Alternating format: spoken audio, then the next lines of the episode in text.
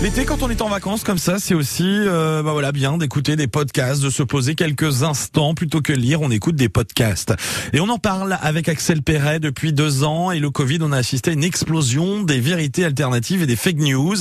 Le Breton Gaël Bizien et Geoffroy Fauquier ont fait leurs études de journalisme ensemble et plongent avec malice et bienveillance dans le monde fascinant des conspirations d'hier et d'aujourd'hui pour le podcast de la semaine qui s'appelle L'été parano. Axel Perret. L'été Qu'est-ce qui est vrai Qu'est-ce qui est vérifiable? Nos deux éditorialistes très documentés s'intéressent aux zones floues de l'actualité et des grandes idées de notre monde. Et comment on reçoit bien souvent une information par le prisme de ses propres obsessions?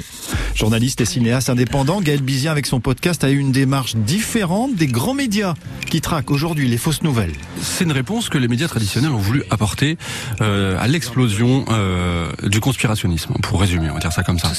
Un individu qui racontait avoir vu au loin un objet inanimé qui flottait euh, sur l'eau. euh, Alors moi je pense que la démocratie est en danger.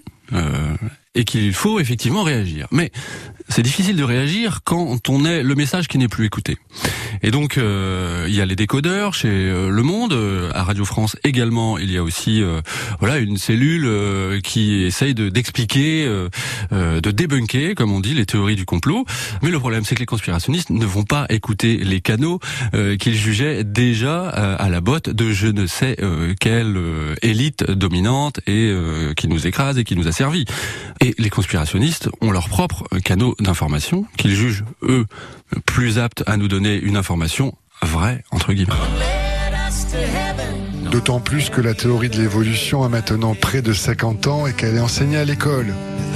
Face à cela, c'est en Amérique et du côté des protestants que la réaction va s'organiser avec l'émergence d'un nouveau mouvement, le créationnisme. Et avec le Covid, il y a eu cette explosion incroyable de nouveaux canaux d'information. Peut-être que la réponse est à trouver du côté des GAFAM, GAFAM, ce sont les grandes entreprises de, de- de médias et d'internet aujourd'hui. hein. Google, Facebook, euh, Apple et Microsoft, qui permettent une euh, large, large diffusion de ces informations, mais c'est difficile de savoir qui peut parler et qui ne peut pas parler. Pour les ramener dans les médias traditionnels, je pense qu'il y a du boulot. Pourquoi le FBI a-t-il rendu public ces lettres? Qui sont les deux auteurs anonymes que l'on retrouve dans le dossier? Parano. Ni GAFAM, ni grands médias. Le podcast L'été parano, une alternative à écouter sur les plateformes de podcast. Eh oui, tous parano, n'hésitez surtout pas. Merci beaucoup Axel Perret. On, on continuera d'en parler sur France Bleu Brésil demain.